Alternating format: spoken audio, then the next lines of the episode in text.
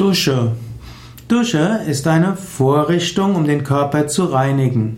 Dusche ist insbesondere eine Vorrichtung, die Wasser in dünnen Strahlen auf den Menschen fließen lässt.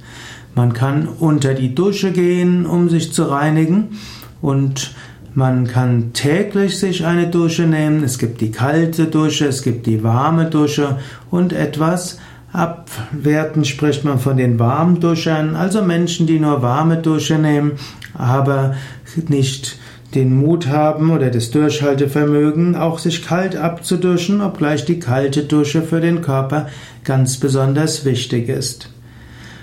Dusche ist eine moderne Errungenschaft. Dusche kommt ursprünglich vom französischen Douche und Douche war ursprünglich die Dachrinne und die Wasserabflussröhre. Aber weil hm, eben Dusch etwas, was von oben, was oben ist, war, hat sich daraus das Brausebad, das Gießbad entwickelt, was auch vom lateinischen Doccia kommt, D-O-C-C-I-A.